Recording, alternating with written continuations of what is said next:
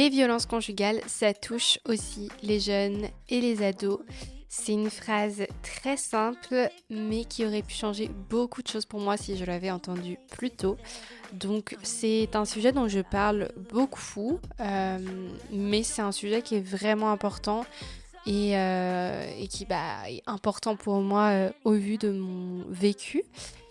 Euh, donc bonjour à toutes et à tous, j'espère que vous allez bien, que vous avez passé un beau mois d'octobre, que novembre est pas trop dur pour vous, parce que je sais que c'est un mois qui est pas forcément agréable. Il fait pas très beau, il pleut tout le temps, c'est un mois un peu creux, il n'y a pas grand chose qui se passe. Enfin bon voilà, je sais que Là, on est mi-novembre, donc euh, voilà, j'espère que ça va. Bientôt, ce sera décembre et les fêtes de Noël. Tout le monde n'aime pas ça. Personnellement, j'adore Noël, donc ça me met en joie. Euh, mais voilà, j'espère en tout cas que euh, ça va de votre côté. Aujourd'hui, du coup, vous l'avez compris, on va parler des violences conjugales et notamment de ce que moi j'ai vécu. Donc, euh, bah, petit trigger warning hein, tout de suite. je vais donc parler de violences dans le couple, donc de violences psychologiques, physiques, sexuelles. Euh, voilà, tout ça, de plaintes, de, euh, de dépression, de problèmes de santé mentale, de traumatisme et de reconstruction aussi, très important. On va aussi parler de reconstruction. Voilà, donc euh, là, je, me suis installée avec mon petit micro, mon petit thé. Je ne sais pas combien de temps va durer cet épisode. Je vais essayer de, ne pas non plus trop rentrer dans les détails et de vous faire un, témoignage euh, assez euh, concis et d'insister surtout sur l'après parce que je pense que c'est vraiment ça qui est, qui est important et c'est ça qu'on entend trop peu. Des témoignages de violence, euh, on en a, euh, on peut y avoir accès quand même assez facilement, mais on parle pas beaucoup de ce qui se passe après, de comment on fait pour, euh, pour aller mieux. Donc moi, je vais vraiment essayer d'insister là-dessus. j'ai déjà fait un témoignage sur le sujet sur mon podcast. Alors j'ai déjà fait des témoignages dans plein d'endroits, donc je pense que vous connaissez, euh, si vous me suivez déjà un peu l'histoire, c'est pour ça que je vais pas trop euh, m'attarder dessus. Euh, mais mais j'avais fait un témoignage détaillé il y a trois ans.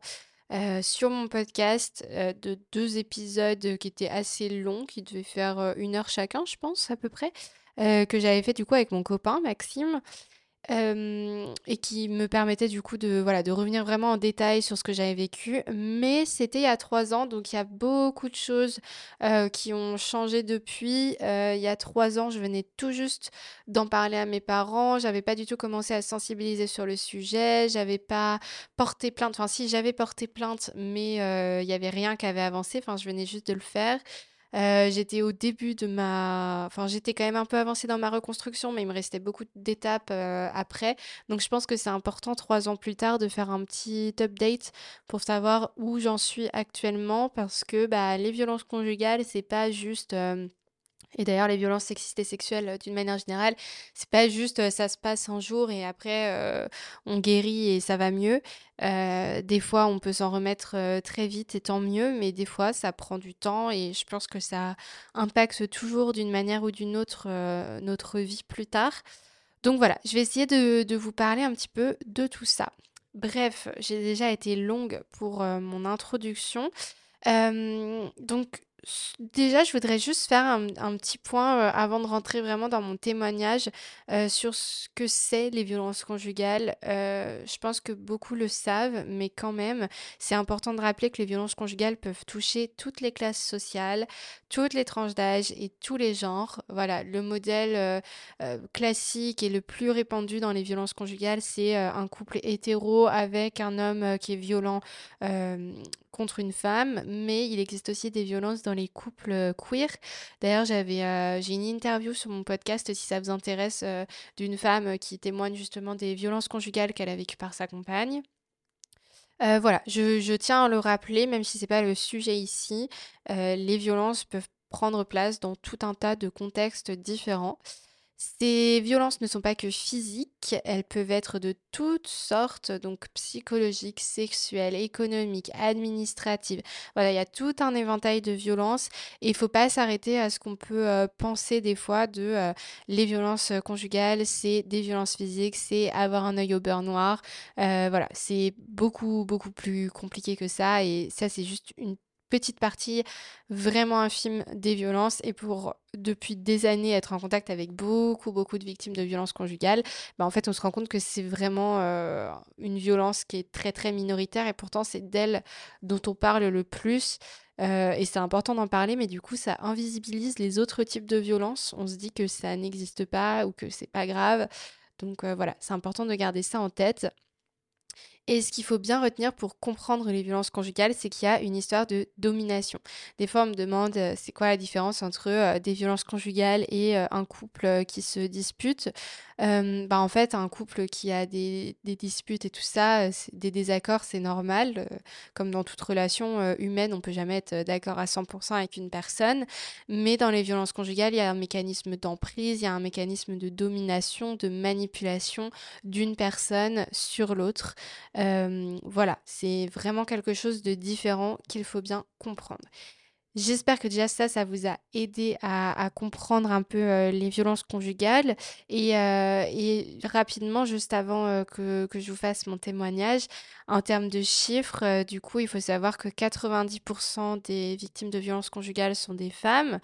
que dans le monde, 38% des meurtres de femmes euh, sont perpétrés par le partenaire, donc c'est énorme, 38%. Hein. Euh, ça, c'est un, chiffre de l'OMS. Euh, et du coup, on, parle de féminicide. Donc le meurtre d'une femme en raison de son genre. En France, on est vraiment très touché puisque le gouvernement estime que une femme meurt tous les deux jours et demi euh, à cause de son compagnon ou ex-compagnon. À noter qu'on ne prend pas en compte les suicides euh, qui sont entraînés par les violences conjugales et je crois, il me semble si je ne me trompe pas, que euh, c'est à peu près 200 femmes par an qui sont poussées au suicide et on ne les compte pas dans les chiffres des féminicides et pourtant c'est bien aussi une conséquence directe des violences conjugales. Et donc parmi toutes ces femmes en France qui meurent des suites d'un féminicide, il faut savoir que 75% avaient déjà porté plainte. Voilà, donc on va en parler de, des plaintes et tout ça, mais euh, mais il y a un gros sujet là-dessus. Et sur les, les jeunes, donc les, les jeunes sont particulièrement exposés aux violences conjugales pour tout un tas de raisons, parce que bah voilà, on est plus naïf, on a moins de recul, c'est souvent la première relation, on n'a pas de, de point de comparaison. Et puis on est euh, biberonné aussi à des, à des images de, de couple et de, euh, de relations romantiques, euh, du prince charmant qui va venir sauver sa princesse, etc. Enfin bref, tout ce qu'on a dans la pop culture, notamment quand on, quand on devient ado et qu'il y a un peu une glorification des, des passions toxiques et destructrices, bah, ça a un impact aussi sur, bah, sur les premières relations de couple. C'est pour ça que c'est important de faire de la prévention et de rappeler que c'est pas des modèles qui sont enviables. Et du coup, ce qu'il faut savoir, c'est que selon l'OMS, euh, chez les moins de 25 ans dans le monde, il y a une jeune femme sur quatre qui a déjà vécu des violences physiques et ou sexuelles dans son couple. Donc c'est bah, vraiment énorme, quoi. Une sur quatre. Euh, voilà et je veux juste faire un dernier point, c'est sur le sujet des violences sexuelles dans le couple, très très très tabou. Et pourtant, il faut savoir que en France, sur toutes les femmes victimes de viol ou de tentatives de viol, donc c'est presque 100 000 femmes par an, entre 18 et 75 ans, il y en a la moitié, donc 47%, qui sont victimes par leur conjoint ou leur ex-conjoint. Donc on appelle ça du viol conjugal, ça vaut aussi pour les agressions sexuelles bien sûr, et c'est très très grave et ça ne doit pas être euh, banalisé. Voilà, je voulais juste le rappeler, mais je vais vous en reparler euh, juste euh, bah, là tout de suite. Petite précision, si vous avez déjà entendu mon histoire, que vous la connaissez déjà, etc., vous pouvez avancer jusqu'à la 46e, 47e minute à peu près pour écouter ce qui s'est passé à partir de la Voilà. du coup, bah, pour vous expliquer un petit peu ce que moi j'ai vécu, donc j'avais 13 ans quand j'ai rencontré mon ex. On s'est mis ensemble, rapidement, donc on s'est rencontrés en quatrième. Moi, je suis tout de suite, tombée sous son charme, c'était un petit peu le, le bad boy, de la classe, voilà. Et moi j'étais, la première de la classe, très sage, très bonne élève, tout ça Et euh, bah voilà, il me plaisait, je trouvais drôle, je trouvais euh, sympa, enfin voilà. Euh, je lui plaisais aussi, donc on est sortis ensemble deux mois en quatrième. Là, il n'y a pas eu de, de violence. Ensuite, il m'a quitté. Et après, moi, j'étais complètement in love de lui, j'avais trop envie qu'il revienne. Et déjà, un premier red flag, bien sûr que je n'ai analysé euh, qu'avec beaucoup de recul plus tard, mais en fait c'est au moment où moi j'avais, voilà, j'arrivais à la fin de la troisième, je me disais bon, ça fait quand même un moment que j'ai ce gars-là dans la tête, euh, en fait, euh, faut que je me rende à l'évidence, il n'est pas fait pour moi, enfin voilà, ça va, enfin passe à autre chose, ma grande.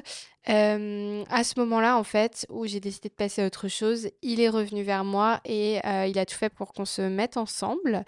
Voilà, donc déjà un premier euh, petit souci, dès qu'il a vu que je lui échappais, en fait, euh, c'est quelque chose qu'il n'a pas du tout supporté. Donc voilà, du coup on s'est mis ensemble à la fin de la troisième, donc euh, on avait 14 ans, enfin voilà, c'était juste avant mes 15 ans. au tout départ, ça s'est passé normalement. Enfin voilà, il y a eu les grandes vacances, donc on s'est pas non plus énormément vu. Et puis on a commencé le lycée. Et on était dans le même lycée et en fait, c'est très très vite en fait que les mécanismes d'emprise et de manipulation psychologique se sont installés. Euh, c'était quelqu'un de très jaloux qui voulait que je passe tout mon temps avec lui et puis en fait, ça s'est fait vraiment progressivement. Au départ, c'était euh, bah, en fait euh, à toutes les récréations, à toutes les pauses, on va rester ensemble. Euh, et puis après, c'est devenu bah, tous les week-ends, on va rester ensemble. Et puis tous les midis, on va manger ensemble. Et puis euh, de ça, c'est passé à bah, en fait, tu ne mangeras plus avec personne d'autre que moi le midi. Donc si tu veux manger avec tes copines, bah non, en fait, parce que moi, je veux, je veux manger que avec toi. Et après, je veux qu'on aille euh, se promener tous les deux sur le, sur le front de mer et que et qu'on reste ensemble tout, tout, tout le temps. Enfin, voilà. Donc, euh, ça s'est fait vraiment, euh, ouais, très, très insidieusement et très, très, très progressivement. Et euh, ce qu'il faut noter, c'est que moi, à l'époque, j'étais à l'internat et lui, non. Et du coup, c'était une- un moment de la journée, en fait, où il pouvait pas avoir d'emprise sur mon emploi du temps, sur ce que je faisais, etc. Donc euh, tout de suite, il s'est mis à être très jaloux parce qu'il n'avait pas envie que je passe du temps avec mes copines, que je puisse euh, aller euh, boire un thé le soir après la permanence et discuter avec des garçons. Enfin, voilà, pour lui, c'était vraiment pas envisageable et du coup, il a commencé à m'imposer de, de l'appeler tous les soirs. Et donc, voilà, je devais lui rester au téléphone avec lui bah, en fait, dès que j'avais terminé euh, le repas et que j'avais pris ma douche, il fallait que je reste au téléphone jusqu'à ce que je rende mon téléphone. Donc autant dire que je pouvais rien faire.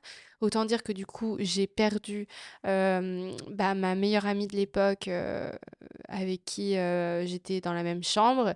En fait, on a arrêté notre cohabitation parce qu'elle en avait marre, ce qui est totalement compréhensible et puis, bah, en parlant d'amis, lui, il était très désagréable avec mes amis, particulièrement menaçant, bien sûr, avec cette amie-là en question parce que c'était celle dont j'étais le plus proche enfin la plus proche, mais du coup, euh, bah, il allait me dire qu'elle n'était pas intéressante, qu'elle n'était pas bien pour moi, qu'il fallait que je m'éloigne d'elle, etc.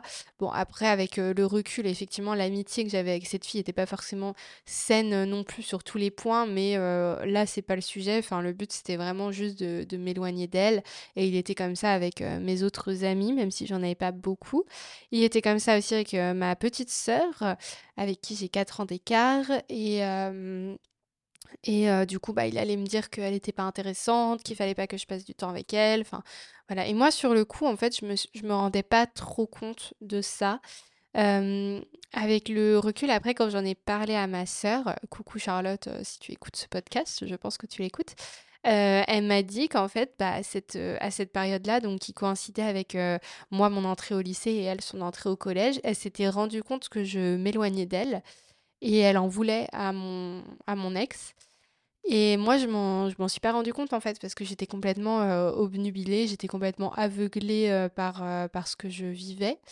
Et on me demande aussi souvent, mais tes copines, elles te le disaient pas, qu'il abusait, que c'était relou, qu'il soit tout le temps avec toi, etc.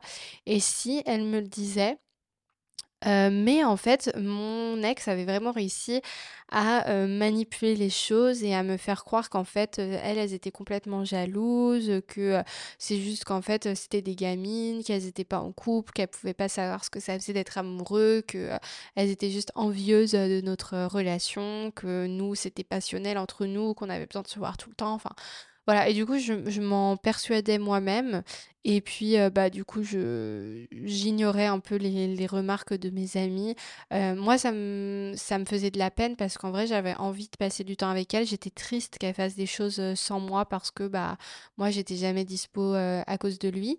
Mais en même temps, en fait, j'étais dans ce truc où je me disais: «Mais c'est le début de la relation, c'est normal que ce soit comme ça, c'est les premiers mois, heu, ça va passer avec le temps, on va se faire plus confiance, il sera moins jaloux et heu et puis voilà, ça va s'améliorer en fait. Vraiment, j'étais j'étais persuadée de ça et je pense que je me mentais un peu à moi-même, mais je pense que vraiment dans les premiers mois, j'y croyais à ça. Heu, je me disais vraiment que, bah, c'était, juste un peu de la jalousie normale à tout début de relation, que c'était très passionnel et qu'après, bah, comme toute relation, avec le temps, ça allait devenir un peu plus calme et heu, du coup, il allait me laisser plus d'espace. Et en fait, heu, bah, avec le recul, heu, bien sûr, là, on voit tout à fait la première phase, heu, de de survenue des violences, qui est la phase d'emprise et d'isolement de la victime. On va vraiment essayer de la couper de de tout le monde. Moi, il m'a pas coupé de tout le monde, il a pas réussi à me à me couper de ma famille, à me couper de mes amis, mais il m'a suffisamment isolée et fait sentir vulnérable pour que je ne puisse parler à personne de ce que je vivais et ça, bien sûr, bah, ça a un impact, direct sur, sur la suite de l'histoire. Et la deuxième phase, ça a été vraiment une phase de survenue des des violences, donc des violences de tout type. Déjà, les violences psychologiques, elles étaient très, très fréquentes et elles étaient un peu disséminées, heu, tout au long de de la relation et elles étaient vraiment fréquentes. Heu, les violences psychologiques, ça pouvait être, par exemple, me être, très désagréable avec moi, me faire des réflexions tout le temps sur, sur mon physique, sur ma manière de m'habiller, de me comporter, de voilà, me dire que j'étais pas assez drôle, que j'étais pas assez bien, que là j'avais pris du poids, que j'étais trop grosse, alors que vraiment euh, à l'époque je faisais 15 kilos de moins, donc voilà. Euh, même là actuellement je ne suis pas grosse, mais alors c'est pour dire à l'école, à l'époque à quel point j'étais pas grosse, mais bon bref. Euh, donc il me faisait complexer sur tout un tas de choses comme ça. Il me disait que j'étais trop poilue, que c'était sale, que Enfin voilà, en fait, rien n'était jamais assez bien. Heu, si je m'habillais, hem, avec un décolleté, il allait me dire que, heu, ça faisait pute. Si je m'habillais, plus, strict, on va dire, il allait me dire que je faisais coincée, vieille. Enfin, Vraiment, heu, rien n'était bien pour lui, en fait et bien sûr, faut toujours se rappeler que dans les violences conjugales, c'est toujours un jeu de chaud-froid. C'est-à-dire qu'il y avait ces moments où il était absolument infect et ces moments où il allait me dire que j'étais la plus belle femme du monde, que j'étais merveilleuse, que vraiment il méritait pas d'être avec quelqu'un, heu, d'aussi parfait que moi. Enfin, c'était toujours du du chaud-froid, heu, comme ça. Et les violences psychologiques, c'est essentiel aussi dans les violences conjugales parce que ça contribue à vraiment effacer toute confiance en toi. Et je pense que c'est particulièrement facile de le faire entre guillemets à l'adolescence parce qu'on est dans une période où on n'a pas encore construit sa personnalité, on n'a pas encore affirmé qui on était, on, on est quand même à un moment de notre vie où on est assez fragile et où on est en construction finalement. Et donc quel meilleur moment que celui-ci pour finalement détruire ce qui n'a pas encore été fait? Et donc avec le recul, c'est pareil. Je pense que voilà, j'étais, heu, quelqu'un de, mmh, alors j'avais toujours eu beaucoup de de caractère quand j'étais petite et tout ça, même si j'étais, heu, une fille, heu, sage et et bien élevée et première de la classe et tout ça, mais j'avais quand même mon caractère et j'avais beaucoup de revendications et tout ça. Et j'ai toujours eu beaucoup d'empathie, ce qui m'a vraiment, vraiment, bah, pesé aussi, enfin ce qui a ce qui m'a tiré vers le bas aussi dans ce dans ce cas-ci, parce que du coup, je lui cherchais tout le temps des excuses et voilà. Mais du coup, bah, j'avais pas encore, heu, j'étais vraiment dans une phase de construction de ma personnalité et lui, il a détruit tout ça, toutes les bases que j'avais et il m'a empêché d'en construire d'autres. Ce qui fait que pendant des années, en fait, moi, quand quand je revois, heu, mon adolescence, j'ai une im impression de flottement avec, heu, l'idée de ne pas savoir qui j'étais vraiment, de ne pas j'avais vraiment l'impression d'être, heu, comme une page blanche, quoi, de pas avoir de de personnalité, de pas avoir d'envie, de pas avoir de talent, de il m'avait tout enlevé en fait, j'étais plus rien du tout et j'existais plus que par lui. Et ça, c'est quelque chose qui est vraiment très fréquent et c'est quelque chose qui, du coup, a mis du temps à se reconstruire parce qu'après la rupture, j'ai dû faire ce travail un peu euh, en retard de construction de moi-même, d'affirmation de, ce que je voulais, de ce que je voulais pas dans la vie. Enfin bref, ce qu'on fait normalement à l'adolescence, moi, je l'ai fait un petit peu plus tard euh, au début de mes études supérieures. Donc effectivement, ça a eu un impact.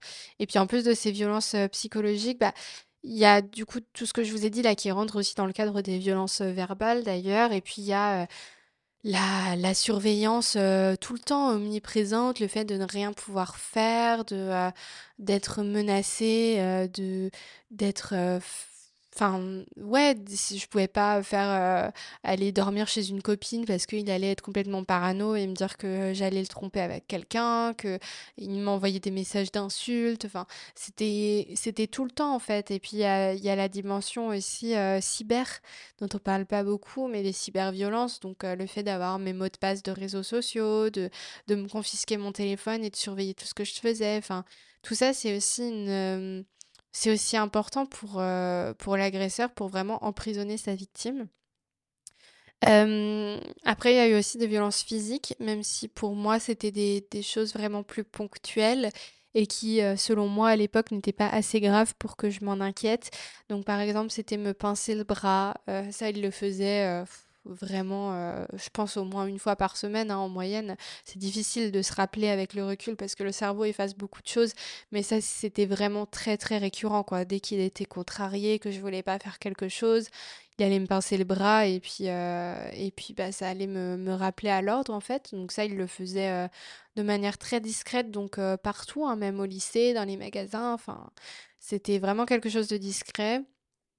c'était aussi me pousser, me me jeter des objets ou par exemple, bah ça c'est une anecdote que je raconte souvent, donc vous la connaissez sans doute parce que c'est quelque chose qui m'a marqué. Euh, c'est un très bon exemple aussi de manipulation, etc. Mais une fois en vacances, il m'avait euh, jeté sa chaussure au visage parce qu'il n'était pas satisfait des photos que je prenais de lui et et puis, bah, moi, j'avais pleuré parce que j'avais eu peur et que j'avais eu mal et il m'avait tout de suite dit: «Bah, là, on va retrouver tes parents, donc tu as intérêt à trouver une bonne excuse». Je leur avais dit que je m'étais, pris une branche d'arbre et et je l'avais protégé parce que je ne voulais pas que mes parents, que mes proches, que mes amis, puissent penser du mal de lui.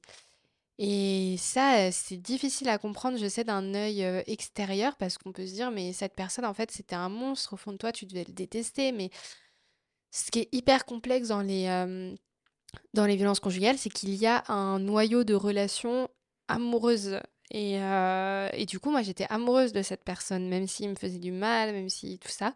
J'étais complètement amoureuse de lui, et du coup, je ne voulais pas qu'on le voie comme une mauvaise personne. Pour moi, c'était vraiment quelqu'un que, un peu quelqu'un à sauver, c'est un peu le syndrome de l'infirmière où voilà, je me disais non mais voilà, il a besoin de moi, j'ai besoin de lui, euh, on est bien ensemble. euh, oui, il a des défauts, mais en vrai, il fait des efforts euh, pour que pour que ça s'améliore, etc. Et, et du coup, je m'accrochais à ça et j'ignorais tous les tous les red flags et tous les, comportements violents, etc. En me disant bon bah c'est comme ça et puis et puis il a d'autres qualités et puis ça va changer et puis ça va passer et puis et puis après on sera heureux plus tard parce que parce qu'il va arrêter et surtout je voulais pas qu'on le bah ouais, qu'on le voit comme quelqu'un de méchant. C'est-à-dire que même quand lui était vraiment... euh, parce que autant devant ma famille, il était adorable, devant mes amis, c'était autre chose. Il était un peu plus euh, incisif et désagréable et il avait tendance à se moquer de moi en public, à un peu me... Ouais, m'humilier euh, plus ou moins gentiment, quoi. Et ça, du coup, c'était des, des fois mes copines, elles allaient me dire, mais t'as vu comment il te traite? Enfin, c'est pas drôle, ça, se voit que t'es pas à l'aise et tout ça. Et moi, je leur disais, non, mais vous inquiétez pas, euh, euh, il fait ça euh, pour faire son intéressant devant vous, mais en vrai, il est pas comme ça. Enfin, vraiment, je voulais le protéger à tout prix. Et pareil, quand des proches voyaient des choses, que ce soit des bleus sur les bras parce qu'il m'avait pincé, ou quand j'avais les yeux complètement gonflés, bah là, en l'occurrence, parce que je m'étais pris la branche d'arbre ou parce que j'avais passé la nuit à pleurer, enfin bref, j'allais toujours trouver des trucs, dire que je m'étais cognée sans faire exprès, que j'étais maladroite, que, que j'avais une allergie, que je, je trouvais tout le temps des choses en fait parce que je voulais absolument le protéger. Pour moi, c'était impossible que les gens le voient comme quelqu'un de mauvais, vraiment et puis en plus du coup des violences physiques, il y a aussi des violences sexuelles, donc sujet encore, plus tabou. mais sujet finalement, enfin il y en a pas toujours dans les violences conjugales, je sais que c'est pas toujours lié, mais pour moi c'était lié dans le sens où, vu qu'il supportait pas d'être frustré dans la vie, bah, il supportait pas d'être frustré, dans la sexualité non plus. donc il allait, insister pour que, pour que je veuille avoir des relations sexuelles avec lui alors que je lui disais non. Euh, il allait me faire du chantage, me culpabiliser, me dire que j'avais un problème. Et puis du coup, c'était un cercle vicieux parce que j'avais de moins en moins envie, donc il me forçait de plus en plus. Euh, il me punissait si, euh, si je refusais, donc en m'empêchant de dormir, en me confisquant mon téléphone, en me mettant la lumière dans les yeux. Enfin, c'était vraiment de, de la torture psychologique et physique. Et vraiment essayer de me pousser à bout et de me menacer, de me faire du chantage. Et c'était ça à répétition en fait. Euh, mais moi, euh, à ce moment-là, comment je me sentais? Bah Déjà, euh, j'avais peur. et surtout, en fait, j'avais l'impression... Enfin, je me sentais impuissante. Parce que, encore une fois, il y a plein de personnes qui m'ont dit après, mais pourquoi en plus euh, voilà toi t'étais pas euh, prisonnière entre quatre murs t'étais pas euh, tu partageais pas un appartement avec lui t'étais chez tes parents t'étais chez les siens t'étais chez des amis. Pourquoi est-ce que t'as jamais franchi la porte de ta chambre et, et être allé voir tes parents et dire bah voilà ce que je vais pas bien il faut faire quelque chose il faut m'aider? Mais en fait je pense que ces personnes là je, ne juge pas le fait d'avoir ces interrogations parce que je pense que quand on n'a pas connu, on, a du mal à comprendre effectivement.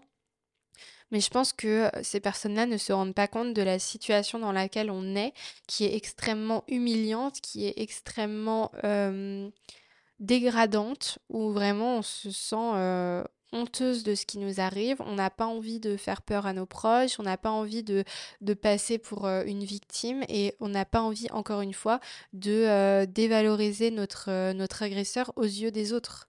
Moi, j'étais toujours dans ce truc de je dois le protéger à tout prix, je ne dois jamais dire ce que je vis parce que, euh, bah déjà parce que lui me disait de rien dire et parce que euh, bah, c'était la honte pour moi et euh, c'était horrible pour lui aussi. Parce qu'en fait, je savais très bien que si je disais à mes parents ce que je vivais, ils allaient me dire en toute logique d'arrêter cette relation et ils allaient tout faire pour me séparer de lui et moi, j'avais pas envie de ça non plus parce que j'étais amoureuse et que j'arrivais pas à comprendre que c'était pas normal et que c'était un danger pour moi, etc. Donc c'est tout un mécanisme psychologique qui est très très compliqué à comprendre d'un point de vue extérieur. Et c'est pour ça que c'est important de d'écouter des témoignages de victimes et voilà de bah, d'essayer de de comprendre d'une certaine manière ce qui se passe à l'intérieur de, la tête de quelqu'un comme ça, parce que c'est vraiment plein de petites voix qui se battent entre elles et qui, qui au final, bah, il y a certaines personnes, la voix de la raison arrive à, gagner et, elles arrivent à franchir cette porte et euh, à appeler la police ou à dire à leurs proches que ça va pas. Mais moi, j'ai, j'ai jamais réussi à le faire en fait parce que j'avais trop de fierté, j'avais trop honte. C'est vraiment un, mélange de, plein de choses en fait qui a fait que j'y arrivais pas. Et c'est pareil, des fois on me demande mais, euh, mais pourquoi tu l'as pas quitté? Tu savais que c'était pas normal. Et ce qu'il faut comprendre aussi, c'est que moi, à ce moment-là, il y avait une partie de moi qui savait que c'était pas normal et une autre partie qui se disait «Hmm, en même temps, c'est pas vraiment aussi grave que des violences conjugales. Parce que le pire dans tout ça, c'est que je savais très bien ce que c'était les violences conjugales. J'étais déjà très engagée quand même, du moins intéressée par le féminisme. J'étais au lycée au moment de MeToo, donc voilà, j'ai entendu parler de tout ça. Je connaissais très bien tous ces sujets, mais pour moi, je n'avais jamais entendu parler du fait que les violences pouvaient survenir dans des jeunes couples. J'avais jamais entendu parler du fait que euh, ton copain euh, pouvait être responsable d'agressions sexuelles et de viols à ton encontre. Pour moi, j'avais jamais entendu parler de tout ça, donc c'était juste pas... Euh, les liens, en fait, ne se faisaient pas dans ma tête. et donc, j'étais vraiment dans le déni. Et j'étais dans le déni à un point où, avec mon ex, on regardait Big Little Lies. si vous connaissez pas, c'est une, une série pas mal en vrai, qui aborde notamment le sujet des violences conjugales. Et l'actrice, donc Nicole Kidman, joue le rôle d'une femme victime de violences par son mari. Et je me rappelle très bien de voir les scènes avec mon ex, de voir qu'en fait, il y avait tellement de points communs entre lui et cet homme-là. et en même temps, bah, ça n'avait rien à voir parce que c'était un couple marié, parce qu'ils étaient beaucoup plus âgés que nous, qu'ils avaient des enfants, qu'ils vivaient ensemble, que les violences, elles étaient très très fortes, que Nicole Kidman, elle était euh, couverte de bleu. Et du coup, je me disais, mais moi, c'est pas assez grave en fait, je vais pas dire. Euh, dire que ça va pas alors qu'en vrai il me pince juste le bras. Enfin je grossis le trait mais vous comprenez un petit peu euh, je pense que je veux dire. Et d'où l'importance en fait et c'est pour ça aussi que j'en parle aujourd'hui c'est de d'expliquer que c'est pas que ça les violences conjugales. C'est pas que des coups c'est pas que euh, des l'œil au beurre noir euh, c'est pas que la, lèvre tranchée, etc. Enfin, c'est beaucoup, beaucoup plus complexe que ça et c'est important de sortir de ces, de ces représentations-là. D'ailleurs, j'ai fait mon mémoire dessus, donc la preuve que c'est un sujet qui m'intéresse. Enfin bref, voilà, donc ça, ça a duré trois ans, en gros. et en fait, on s'est séparés parce que j'ai appris qu'il m'avait trompée en avril 2000. 18 et ça euh, c'est quelque chose qui revient beaucoup aussi là. Au final c'est la personne euh, la plus jalouse et parano qui trompe l'autre. Voilà donc je j'ai pas de statistiques sur le sujet mais je vois beaucoup de témoignages euh, du genre. Donc c'est bon quand même à savoir. Et du coup il m'a il m'a trompé en gros et et puis bah je j'étais dans une période de ma vie compliquée. Je venais de perdre ma grand-mère de façon très soudaine. Et en fait je pense que c'est un mélange de plein de choses qui a fait que là, je me suis dit, je vais le quitter. Je le quittais pas pour les violences parce que, encore une fois, j'en avais pas conscience. Juste un petit aparté, mais il avait quand même conscience que ce qu'il me faisait n'était pas bien parce que après il allait fondre en larmes, s'excuser, me dire qu'il était désolé, tout ça, tout ça, et il me disait de ne pas en parler. Donc voilà, il savait très bien que ce qu'il faisait n'était pas bien et je savais que ce qu'il faisait n'était pas bien, mais pour moi c'était pas assez grave pour que je demande de l'aide. Voilà. Euh, et donc, euh, bah, en fait, quand il m'a trompée, ça a été vraiment la goutte d'eau parce que je lui avais toujours dit, euh, moi, si tu me trompes, je te quitte. Alors que ça peut paraître débile parce que vu tout ce qu'il m'avait fait subir, franchement, me tromper à côté, c'était rien du tout, quoi. Enfin, c'était pas grave, mais c'était la limite que j'avais fixée et j'avais toujours dit ça à mes copines aussi. Et encore une fois, j'avais trop de fierté, je pouvais pas me dire que je lui pardonnais et que je revenais avec lui alors que j'avais toujours dit l'inverse. C'était la honte pour moi. Donc, du coup, bah, je l'ai quitté à ce moment-là et je l'ai vraiment quitté pour la tromperie. Je l'ai pas du tout quitté pour les violences. Je sais pas ce qui s'est passé dans ma tête à ce moment-là, mais mon cerveau a vraiment shut down. J'ai effacé tout ce qui s'était passé et je me suis concentrée sur la tromperie. Officiellement, je l'ai quitté pour la tromperie et j'étais vraiment persuadée que je le quittais que pour ça. Euh, quand on s'est séparés, bien sûr, euh, il l'a très très très mal pris. Il m'a fait du chantage, il m'a fait euh, du chantage au suicide aussi, en me disant qu'il allait se tuer si je ne revenais pas avec lui. il a envoyé des messages à toute ma famille. Franchement, c'était une période compliquée. il m'a dit de ne jamais parler de ce qu'il m'avait fait. il appelait ça mes mauvais côtés. Voilà, un euphémisme quand même euh, pour parler de violence. Mais euh, il m'avait dit, voilà, tu parleras à personne de, euh, mes mauvais côtés. et moi, ça a été très compliqué. J'avais vraiment du mal à couper les ponts avec lui. Ça faisait depuis mes 13 ans qu'on se connaissait. Là, j'allais en avoir 18. Ça faisait 3 ans qu'on était ensemble. C'était vraiment dur. D'ailleurs, bah, je fêtais mes 18 ans même pas un mois après notre rupture et je l'ai quand même invité. Et en fait, moi, ce qui m'a vraiment euh, sauvée à ce moment-là, c'est que euh, j'ai entretenu une relation avec quelqu'un d'autre, donc qui était un ami euh, au départ. Et puis en fait, j'ai trouvé clairement du réconfort avec lui. lui, il avait besoin aussi de réconfort à ce moment-là. Et en fait, je lui ai pas du tout parlé des violences, mais juste on s'est très bien entendu.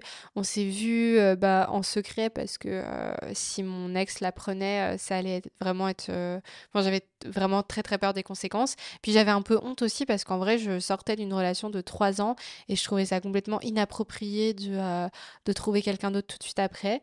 Donc voilà, avec ce garçon, on s'est vu pendant un mois et demi, deux mois peut-être. Je sais même plus. Mais franchement, ça a, ça a eu un rôle incroyable sur sur la suite parce que du coup c'est quelqu'un qui m'a permis de reprendre confiance en moi un petit peu, enfin du moins des, bases et surtout en fait de voir que c'était possible d'être regardé autrement et d'être respecté, d'être apprécié. Enfin vraiment, je me suis dit que à ce moment-là, ça m'a permis de comprendre que j'avais une valeur et que ce que mon ex me répétait à longueur de journée, c'était pas vrai. J'en étais pas au point euh, d'avoir confiance en moi et tout ça, mais juste ça m'a fait un petit déclic aussi de me dire mais en fait, je, il m'a menti parce qu'il me disait tout le temps Tu plairas jamais à personne, tu trouveras jamais personne d'autre, si on se quitte, ta vie est finie. Et j'étais persuadée de ça. Je me disais vraiment que là, j'avais 18 ans, j'avais la vie devant moi, mais dans ma tête, c'était fini si je le quittais. Et là, en fait, d'avoir cette personne qui a, porté un, qui a posé un regard différent sur moi, je me suis vraiment dit, mais en fait, la vie, elle, euh, elle peut continuer après, en fait. Pour tout un tas de raisons, euh, enfin une relation, une vraie relation n'était pas possible avec, euh, avec cette personne-là, même si je, lui portais beaucoup d'affection et réciproquement. Mais voilà, c'était pas possible. Mais ça m'a fait énormément de bien à cette période de ma vie et plusieurs années plus tard, je lui ai envoyé un message pour le pour le remercier, d'avoir été là pour moi à ce moment-là, même s'il ne savait pas à quel point ça avait eu, enfin pour lui c'était juste une histoire comme ça, mais pour moi ça ça a vraiment, changé ma vie je pense parce que s'il n'avait pas été là, j'aurais pu totalement me remettre avec mon ex et après, on aurait emménagé ensemble. Et après, bah, je serais rentrée encore plus dans un truc euh, compliqué de, bah, de vivre avec lui. Et du coup, il y aurait plus de, de limites, en fait. Euh, parce que là, il y avait toujours des limites dans ce qu'il pouvait me faire parce que euh, y avait nos parents pas loin, il y avait des amis proches si on avait habité ensemble, il n'y aurait plus eu de limite. Et ça, c'est vraiment quelque chose qui m'effrayait et qui m'effraie encore avec le recul. Et grâce à ce garçon-là, bah, du coup, j'ai pu euh, ne pas retourner avec lui. Euh, donc euh, bref, je voulais quand même en parler parce que des fois on diabolise un peu les relations pansements comme ça. Enfin voilà, on dit que c'est pas bien et tout, mais en fait, tant que c'est consenti entre deux, deux adultes, nous voilà, on était Enfin, je ai pas brisé le cœur à ce garçon, il m'a pas brisé le cœur non plus. euh, juste, on était là l'un pour l'autre au moment où on en a eu besoin et, et ça m'a fait énormément de bien et il n'y a pas de, de honte à ça en fait. Donc voilà, juste une petite euh, parenthèse euh, importante sur, euh, sur le sujet. Bien sûr, par contre, n'utilisez pas quelqu'un qui n'a pas les mêmes envies que vous. ça va de soi, mais voilà. Bref, euh, après ça, mon ex n'a pas eu son bac parce qu'il n'est pas allé à certaines épreuves. Il m'a fait culpabiliser. J'ai passé tous mes cours parce que j'étais persuadée que c'était de ma faute et que j'étais une mauvaise personne et tout ça, tout ça.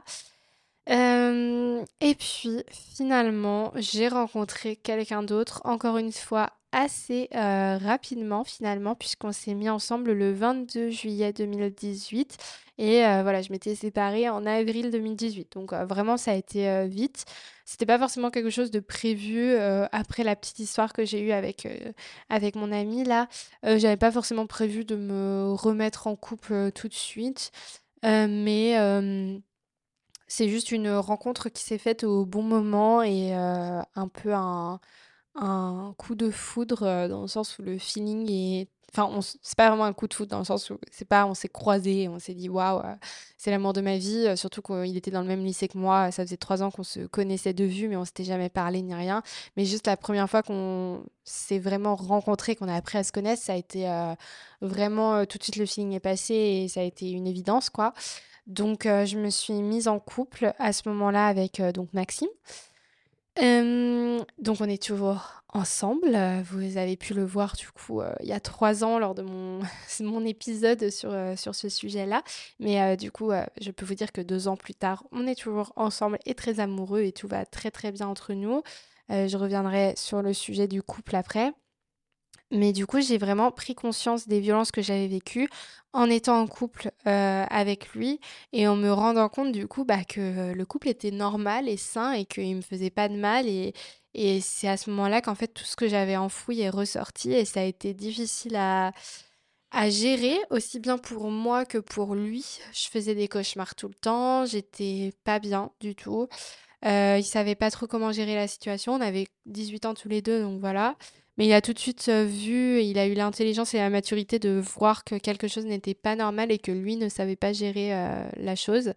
Du coup, il m'a redirigé vers euh, sa cousine, qui m'a redirigé vers le 3919, que j'ai mis beaucoup de temps à appeler parce que pour moi, bah, j'étais pas victime de violence conjugale en fait, donc je voyais pas pourquoi je les appellerais. Finalement, j'allais vraiment très très très très très très mal, donc je les ai appelés. Euh, j'ai peu de souvenirs en vrai de cet appel, mais je me rappelle juste à quel point j'étais stressée. Déjà, j'aime pas appeler, donc autant vous dire que là, c'était horrible. Euh, et euh, je me rappelle surtout bah, qu'elles m'ont conseillé d'aller à un groupe de parole de solidarité femmes. Pareil, j'ai traîné des pieds pour y aller. J'avais tellement pas envie, j'avais pas envie de remuer tout ça, mais j'allais tellement mal. Je je faisais des cauchemars toutes les nuits de mon ex. J'étais J'étais hyper irritable, j'étais, j'étais très, très, très jalouse aussi parce que je reproduisais ce que j'avais vécu avec mon ex. En fait, bah, moi, j'avais jamais vécu une histoire d'amour autre, donc pour moi, c'était normal d'être jalouse. donc j'étais jalouse vis-à-vis de Maxime, j'étais invivable. Donc lui, m'a aussi fait comprendre, bah en fait, faut que tu fasses des efforts parce que bah ça va pas se passer comme ça. Donc après, j'ai compris et j'ai tout de suite, euh, enfin ça m'a mis du temps quand même, ça s'arrête pas du jour au lendemain, mais effectivement j'ai eu un peu un déclic en me disant mais effectivement c'est n'importe quoi de se comporter comme ça, ça a aucun sens. Euh, enfin Maxime n'est pas mon ex, euh, ça va aller.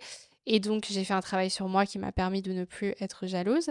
et je suis allée à ce fameux groupe de parole de solidarité femmes et je pense que ça a été vraiment pour moi le déclic pour comprendre que quelque chose n'allait pas. Donc du coup, c'était il y a 5 ans maintenant, parce que ça devait être justement euh, en novembre ou en décembre 2018. et donc, bah, il y avait juste une autre femme qui était là avec des bénévoles. Elle a raconté son histoire. Je ne sais plus qui de nous deux a parlé euh, la première.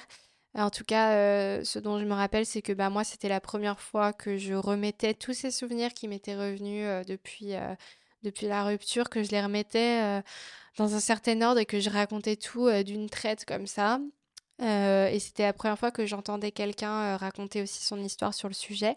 Et même si la personne était plus âgée que moi, qu'elle avait eu un enfant avec son agresseur et tout ça, ça m'a vraiment fait un déclic de vraiment d'effet miroir. Enfin, je me suis vue en elle et, et ça m'a permis de, comprendre euh, que ce que j'avais vécu, c'était pas normal. Et puis les bénévoles qui étaient là ont fait un, super travail. Elles m'ont expliqué le, le, cycle des violences conjugales. Elles m'ont expliqué pourquoi j'arrivais pas à partir. Enfin voilà, elles ont vraiment euh, été euh, géniales. Elles m'ont fourni une, une elles ont vraiment été une oreille attentive à ce moment-là. Elles m'ont laissé pleurer, elles m'ont laissé m'exprimer, elles m'ont Enfin, vraiment, ça a été tellement utile pour moi. Je recommande vraiment euh, de, le faire. enfin, j'avais vraiment peur et finalement, ça m'a énormément aidé. Euh, pour m'expliquer l'emprise, elles ont utilisé une métaphore que euh, j'utilise encore des fois en intervention et tout ça pour expliquer parce que je trouve qu'elle est parlante quand même. C'est la métaphore de la grenouille. Euh, en fait, euh, si on jette une grenouille dans une casserole bouillante, elle va tout de suite sauter et sortir parce que bah, avec le, avec le réflexe de la chaleur, elle va même pas y entrer en fait. Euh, alors que si on, met la, grenouille dans la casserole d'eau froide et puis qu'on la chauffe très doucement et qu'elle devient tiède et puis chaude et puis d'un coup bouillante, et eh ben ce sera trop tard. La grenouille, elle aura pas le temps de s'enfuir euh, parce qu'elle aura été habituée petit à petit. Et du coup, ça permet vraiment de comprendre bah, le fait que les violences conjugales, c'est pas euh, comme on dit au premier coup tu pars et si tu pars pas, t'es vraiment débile en fait. Bah non, c'est pas ça parce que bah y a tout, tout un tas de choses, de mécanismes qui se mettent en place avant et qui font que bah comme la grenouille, tu te retrouves prise au piège en fait. Et quand tu te rends compte que c'est que c'est bouillant et qu'il faut partir, bah t'y arrives plus. Donc ça m'a ça m'a aidé, ça m'a déculpabilisé et justement ce travail de déculpabilisation, ça a été le le grand chantier de ma vie sur les deux années suivantes, je pense. j'ai vu un psychiatre sur leurs conseils, au bénévole du coup, qui m'a quand même aidé. Je l'ai pas vu beaucoup mais mais il m'a aidé et puis après j'ai vu une psychologue, qui était, du coup dans le service de santé étudiant. J'étais à la fac à ce moment-là. Euh, très pratique, le service de santé étudiant, c'est gratuit, donc euh, voilà, n'hésitez pas. Enfin, moi, j'aurais jamais pu euh, voir une psy autrement parce que j'en avais pas encore parlé à mes parents et je pouvais clairement pas m'offrir ça. donc ça m'a ça m'a vraiment aidé de d'avoir ce suivi-là avec elle. Et après, il y a le Covid qui est arrivé. Donc confinement, voilà, donc plus de psy c'est dommage parce que je pense que vraiment, enfin, après j'ai eu encore plusieurs mois, voire années qui étaient difficiles et je pense que si j'avais pu avoir le suivi en continu là avec la psy, que je commençais à avoir vraiment une fois par semaine, etc., j'aurais pu guérir ça, éviter de, de laisser traîner encore sur pas mal de temps. Mais bon, bah voilà, c'était, c'était comme ça. après le confinement, bah, j'ai créé Over the Rainbow en juin 2020. Et euh, à ce moment-là, le but, c'était pas du tout de parler de mon histoire ou quoi que ce soit. Je voulais juste interviewer des femmes. Et euh, finalement, c'est cet été-là aussi que euh, j'en ai enfin parlé à mes parents. Le déclic, ça a été que j'en ai d'abord parlé à ma sœur parce qu'elle avait l'âge que j'avais quand moi ça a commencé. Et du coup, je me suis dit que je pouvais pas la, la laisser dans cette situation d'ignorance en fait sur le sujet et, et vraiment je me disais mais s'il lui arrive la même chose que moi mais je m'en voudrais toute ma vie en fait de pas avoir su lui dire de pas de pas avoir eu le courage de lui en parler donc euh, voilà c'est à ce moment-là que ai j'ai brisé la glace avec elle et après elle m'a un petit peu forcé la main pour en parler à mes parents mais si elle n'avait pas été là, ça aurait été beaucoup plus compliqué. Donc euh, heureusement qu'elle l'a été euh, à ce moment-là. Et du coup, bah, j'en ai parlé à mes parents. Ensuite, j'en ai porté plainte. Euh, et l'expérience de la plainte a été vraiment désagréable. Donc, j'ai déposé plainte, euh, je sais plus exactement, c'était fin 2020, je pense. Euh, ce qu'il faut savoir, c'est que j'avais été bien préparée déjà parce que moi, je, je commençais à être à l'aise avec euh, mon histoire petit à petit. J'avais commencé à en parler autour de moi, à sensibiliser un petit peu. Enfin voilà, je commençais à être plus à l'aise avec le sujet. Euh, j'étais dans un, dans une, bah, dans le début de vraiment mon militantisme féministe et tout ça, donc ça avait du sens pour moi d'aller porter plainte et de, je le, je voulais pas en fait vraiment le faire pour en espérant qu'il euh, qu'il ait quelque chose parce que je savais très bien qu'il aurait rien du tout. Mais c'était vraiment plus par euh, principe de solidarité avec euh, les, les, prochaines qui croiseraient sa route en me disant que bah s'il y en avait une autre qui portait plainte en fait bah son témoignage aurait tout de suite beaucoup plus de poids parce qu'il y aura eu ma plainte avant donc voilà c'est vraiment ça qui me motivait mais le fait de vouloir se venger de, de son ex c'est aussi un motif tout à fait recevable. Hein. Ne culpabilisez pas d'avoir juste envie de porter plainte parce que bah, vous êtes en colère, c'est normal. Moi, en l'occurrence, j'étais plus en colère, mais, mais euh, voilà, tous les motifs sont valables. Petit rappel euh, qui ne fait pas de mal. Euh, et donc, j'avais été quand même préparée au, dépôt de plainte parce qu'il y a un bureau d'aide aux victimes à Nantes auquel je me suis rendue plusieurs fois. Et j'ai porté plainte donc euh, là-bas, euh, première plainte, ça s'est passé. Je veux pas dire que ça s'est bien passé ou ça s'est mal passé, j'ai juste parlé et voilà. Et on m'a dit qu'on allait me recontacter pour refaire un dépôt de plainte euh, avec l'unité, enfin la brigade spécialisée sur les violences conjugales. Donc j'ai refait ça du coup début 2021, je crois, mars-avril par là. Ça a coïncidé en tout cas avec le moment où j'ai vraiment commencé à en parler publiquement sur les réseaux sociaux pour sensibiliser sur le sujet. Parce que je sais que quand j'ai vu cette policière pour porter plainte, euh, je lui ai dit, bah voilà, je, je, vous préviens quand même, je vous le notifie, euh, j'en parle publiquement. Bien sûr, je dis pas euh, son nom ou quoi que ce soit, mais, mais j'en parle publiquement. voilà, juste, j'avais prévenu, on sait jamais. et donc là, cette deuxième plainte a été compliqué quand même. j'ai passé 4 heures avec la personne. Elle n'était pas méchante, mais elle n'était pas gentille non plus. Après, on va me dire, mais en même temps, elle n'est pas là pour être gentille. bah ouais, mais en fait, quand on parle de sujets aussi douloureux, c'est vraiment dur d'être face à un mur, d'avoir l'impression d'être coupable parce qu'on te pose des questions hyper alambiquées, on demande des, précisions vraiment sur des, des heures, des, des positions sexuelles. Enfin, vraiment, je vous assure que c'est... Franchement, c'est très, très dur psychologiquement. Je suis ressortie de là, j'étais vraiment lessivée, alors que pourtant... voilà, j'avais un recul sur la situation. Ça faisait trois ans que j'avais quitté mon ex.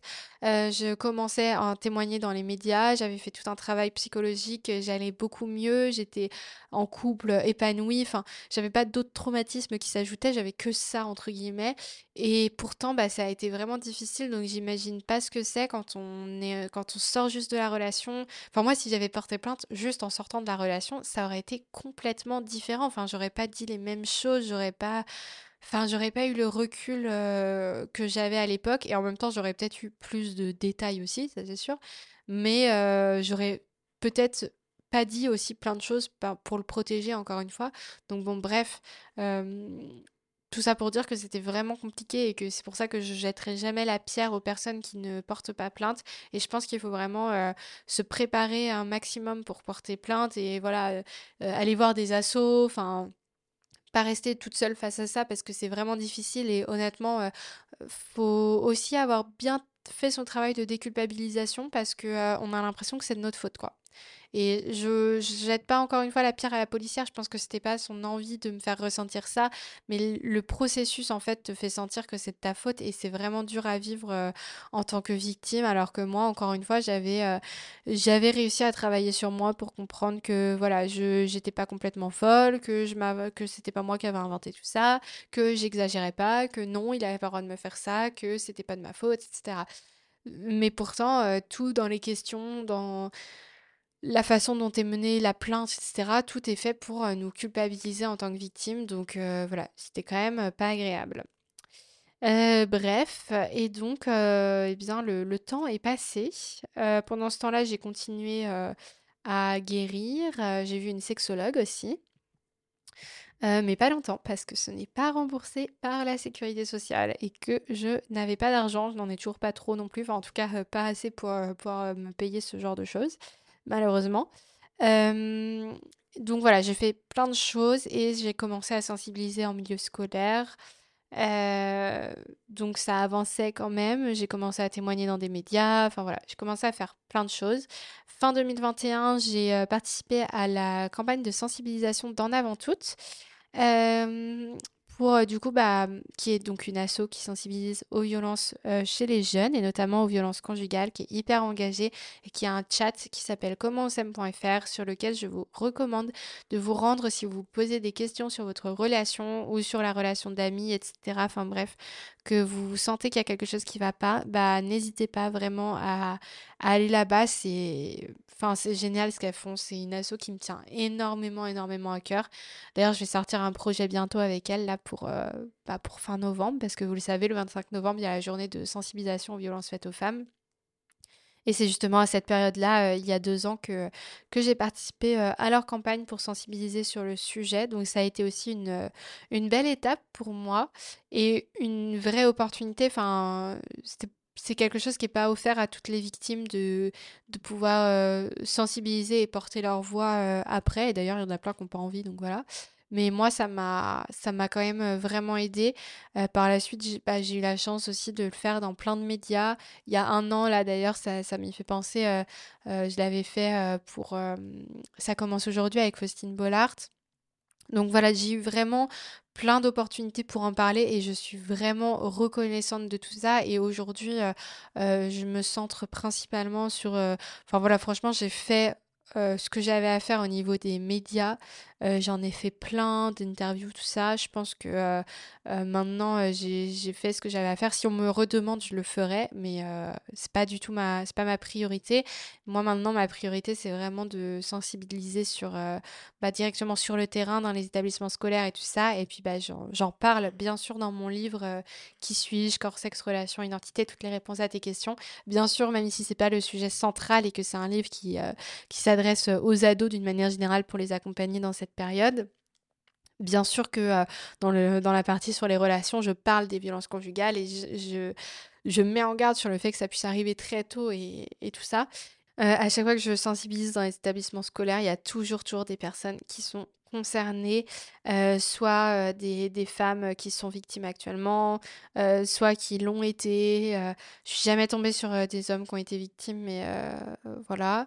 Euh, ou alors des personnes qui ont des victimes dans leur entourage et qui savent pas comment réagir. Enfin bref. Euh, voilà, donc, euh, donc voilà. Et sinon, je voulais aussi vous parler bah, de l'après. je vous avais demandé là sur Instagram, là j'ai ma story sous les yeux. Je vous ai demandé si vous avez des petites questions précises j'ai déjà répondu à beaucoup. Euh, il y a beaucoup de questions sur est-ce que j'ai suivi une thérapie. Euh, bah, du coup, oui, j'ai vu plusieurs euh, professionnels de santé et c'est vraiment quelque chose que je recommande à tout prix. Enfin, pour moi, on peut pas vraiment se sortir de ça si on si n'a pas un accompagnement extérieur par une asso, par, par, par des médecins, par des psys. Voilà, faut vraiment pas rester tout seul avec ça. Euh, je prends souvent l'image de si on se casse un bras euh, ou une jambe, on va à l'hôpital et on se fait réparer par euh, des personnes dont c'est le métier. Bah là, c'est pareil. En fait, quand il y a un traumatisme psychologique, faut pas laisser ça comme ça. Faut, faut prendre les choses à bras le corps et, et vraiment essayer de, de, résoudre le problème. En tout cas, pour moi, ça, ça a quand même fonctionné. Et ce que beaucoup de, personnes me demandent euh, aussi, euh, c'est bah, est-ce qu'on s'en remet un jour ou pas? Et c'est une question qui à chaque fois me touche beaucoup quand on me la pose parce que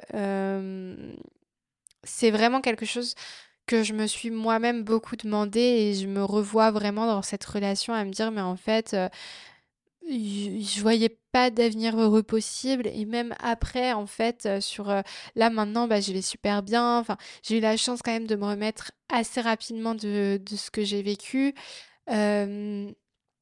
Et parce qu'en fait ça fait bientôt six ans quand même que je suis plus avec mon ex mais ça fait déjà un moment que, que je vais bien et tout ça. Mais c'est vraiment une peur que j'avais où je me disais sur des périodes où j'étais vraiment, enfin j'ai eu quand même des périodes, euh, une période en l'occurrence de dépression, euh, que pareil je n'ai comprise que a posteriori, des périodes euh, bah, qui ont été hyper impactées par le stress post-traumatique, notamment au niveau des cauchemars et tout ça, enfin j'ai eu des mois et des années vraiment vraiment difficiles et où je me disais mais est-ce que un jour je serai vraiment heureuse? Est-ce qu'un jour je serai vraiment est-ce qu'un jour je pourrais vraiment me remettre de ces violences conjugales? Et franchement, j'ai pas beaucoup été en colère contre mon ex. J'ai été un peu en colère contre lui, bien sûr. Mais j'ai surtout été en colère contre le fait que lui pouvait continuer sa vie comme si de rien n'était, alors que moi, non. Et ça, du coup, ça a été. Euh, c'était vraiment quelque chose contre lequel j'ai eu, euh, bah, j'ai eu de la rancœur quand même sur le sujet. Et donc, encore une fois, pas dirigé vraiment directement contre lui, mais plus contre tout ce système d'une manière générale qui fait que bah, celles qui payent, c'est les victimes et pas les agresseurs. D'ailleurs, je ne vous en ai pas parlé, j'ai oublié ce sujet, mais euh, ma plainte a été classée sans suite. Euh, je l'ai appris euh, un an et demi après bah, ce, jour où j'ai déposé plainte, là en 2021, à la brigade des violences conjugales. Je savais très bien que c'était pas urgent parce que j'étais pas en danger direct et tout ça. Et puis, il fallait que ce soit transmis dans la commune où il habite. Enfin, bon, bref. Et, et au final, j'ai été appelée un matin de juin euh, j'étais en stage à ce moment-là et euh, déjà quand on t'appelle et qu'on te dit bonjour, euh, c'est la gendarmerie, je vous appelle concernant votre plainte contre monsieur gna gna gna. Déjà, c'est toujours horrible d'entendre son prénom et son nom, donc voilà. Bah, donc déjà là, ça fait un choc parce que là, tu te dis: «OK, oui, ça fait plus d'un an et demi que j'ai porté plainte, mais OK, du coup, on va me donner des infos, qu'est-ce qui se passe? Est-ce qu'ils vont bientôt le mettre en garde à vue?» enfin voilà, je me pose plein de questions et là, le gendarme me dit: bah, voilà, il a là, il est actuellement en garde à vue. est-ce que vous êtes, disponible madame pour une confrontation?» donc là, je n'ai pas trop compris. Je lui ai demandé bah, une confrontation, c'est-à-dire. Donc il m'a dit bah voilà, c'est vous allez venir euh, au commissariat si vous êtes d'accord et euh, euh, vous allez confronter votre version des faits à la sienne. Et là je me suis dit bah faut que je vienne maintenant. Il m'a dit bah oui oui maintenant. Donc bah là problème. moi je suis à Nantes. je suis en stage. Là j'ai pas j'ai le permis mais j'ai pas de voiture. Euh, comment je fais pour être euh, là euh, dans la minute dans une autre ville? Enfin bref c'était pas possible. Et surtout psychologiquement j'étais absolument pas prête. Et ça, vraiment, c'est quelque chose que je ne comprends pas. Je ne comprends pas que je n'ai pas été avertie, euh, je sais pas, une semaine avant, qu'ils allaient le. Je demande pas à savoir le jour précis ou quoi, je m'en doute que c'est compliqué, mais juste me prévenir un peu avant pour que je puisse me remettre dans le, dans le bain et avoir le temps de réfléchir à est-ce que je veux ou pas une confrontation. Parce que là, j'ai dit non parce que j'avais peur et parce que j'avais pas envie de le voir et que je savais pas comment ça allait gérer et que de toute façon, je ne pouvais pas techniquement y aller. Mais peut-être que si j'avais eu le temps d'y réfléchir, bah, j'aurais peut-être dit oui parce que j'aurais pu me préparer, j'aurais pu euh, me renseigner sur euh, bah, est-ce qu'il faut que j'ai un avocat avec moi, est-ce que, euh, est-ce que je peux trouver un avocat, il y a une asso pour m'aider? Là, en fait, c'est vraiment quelque chose qui m'a énervée et bah, que que je regrette dans mon parcours, c'est de ne pas avoir été accompagnée sur ce sujet-là parce que ça aurait peut-être pas changé grand-chose à la confrontation et peut-être que j'aurais quand même refusé, mais j'aurais aimé pouvoir être préparée et pouvoir euh, connaître cette option et, et avoir le choix. En fait, là, j'ai eu le sentiment de ne pas avoir le choix, même si techniquement il m'a demandé vous voulez venir ou pas. Bah, en fait, je ne pouvais pas venir, donc j'ai pas eu le choix. Donc j'ai refusé et il m'a dit bah je, je vous tiens au courant. Et il m'a rappelé euh, une heure après en me disant bah voilà la garde à vue est, terminée. Et je lui ai demandé euh, bah ok et du coup euh, on en est où? Enfin qu'est-ce qui se passe? Il m'a dit bah c'est terminé c'est classé sans suite. Et donc j'étais assez étonnée et je lui ai demandé bah est-ce que je peux savoir ce qu'il a dit? Enfin voilà est-ce que j'ai le droit? Et donc ce qu'il faut savoir, c'est que la plainte avait été vraiment requalifiée sur des faits d'agression sexuelle. Euh, et donc, euh, bah, il m'a dit euh, non, bah, on lui a, exposé ce que vous nous avez dit. Il a dit que effectivement, des fois, il était un petit peu insistant, mais que il vous avait jamais forcé et que vous exagériez complètement. Voilà, le gendarme au téléphone en vrai était gentil. Enfin voilà, je j'en veux pas à lui. Hein. Il m'a dit, euh, euh, mais vous inquiétez pas, euh, si jamais il, recommence, qu'il y a une autre plainte, et bah je là il y aura quelque chose qui sera fait. Et en fait, j'avoue que sur le coup, ça m'a quand même vraiment affectée, ça m'a vraiment fait du mal. Enfin, j'étais pas bien du tout. Après le voilà, je me suis contenue pour, terminer mon ma matinée de stage et puis après j'ai envoyé un message à une, à une de mes très, très bonnes, amies pour savoir si on pouvait se voir le midi et j'ai marché jusqu'à son son lieu de stage et j'ai pleuré tout du long du trajet. j'étais pas forcément, je dirais que c'était plus que de la déception parce que oui, je savais, je savais très bien que ce serait classé sans suite et tout ça, mais en fait, c'était juste, j'ai eu tellement de de rancœur, je pense, et de ouais, je pense à ce moment-là, j'ai vraiment senti la démesure euh, des conséquences parce que je me suis dit, ça fait un an et demi que j'ai porté plainte. Euh, je me suis tapé une première plainte au commissariat, après des dizaines de rendez-vous euh, au bureau des victimes, après des, dizaines d'heures avec des psys, des psychiatres. J'ai fait plein de choses, j'ai fait les choses dans l'ordre, j'ai tout fait pour que ça se passe bien. Après, j'ai porté plainte pendant 4 heures, ça a été dur. Euh, j'ai attendu pendant un an, plus d'un an sans réponse, personne m'a tenu au courant. J'ai continué à faire ma vie, j'ai continué à me à m'engager sur le sujet, j'ai milité, j'ai sensibilisé, j'ai fait plein de choses, tout en essayant moi de me de reconstruire les morceaux qui avaient été détruits à cause de cette personne qui impacte ma vie depuis 10 ans, euh, depuis 2013. Donc voilà, là on est en 2023. Euh, Et, et puis bah, en fait, lui, on lui pose une question, on le met en garde à vue deux heures, on lui pose une petite question, monsieur, est-ce que vous avez fait ça? Non, d'accord, ok monsieur, au revoir. Et puis c'est tout en fait. Et du coup, c'est c'est ça qui sur le coup m'a vraiment submergée où je me suis dit mais en fait, c'est injuste. J'ai vraiment eu le sentiment d'injustice à ce moment-là où même si je, m'attendais au classement sans suite, ça m'a vraiment frappé en plein cœur de me dire OK, mais là du coup, c'est fini pour toujours. Genre c'est fini à tout jamais, je Enfin, lui, il va s'en sortir comme ça, quoi. Alors qu'en plus, enfin, ça m'a vraiment fait de la peine aussi quand il a dit il faut attendre qu'il y en ait d'autres qui portent plainte parce que je sais très bien, j'ai été en contact avec des personnes qui l'ont fréquenté, etc. Je sais très bien que ce garçon a recommencé, pas forcément exactement comme il me l'a fait à moi, mais il a continué à avoir des, des, des relations complètement toxiques et à exercer son emprise sur d'autres femmes, etc. Il y en a plusieurs qui me l'ont dit et du coup, je ne peux pas leur jeter la pierre de ne pas porter plainte. Bien sûr, je comprends totalement. En vrai, c'est horrible de porter plainte, c'est dur et tout ça. Mais du coup, en fait, il va continuer et continuer jusqu'à ce qu'il y en ait une à un moment qui vraiment euh, brise le truc en allant porter plainte. Et à ce moment-là, vu qu'il y aura eu ma plainte avant, on va peut-être faire quelque chose et euh, euh, bon, il aura pas grand-chose, hein, mais peut-être qu'il sera obligé de, suivre un stage de sensibilisation, j'en sais rien.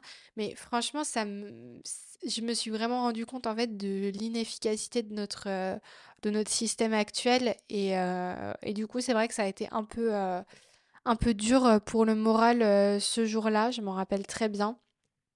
Et donc du coup, pour revenir à la question de base, parce que là j'ai fait une grosse digression, mais est-ce qu'on se remet des violences? Eh bien oui, on s'en remet.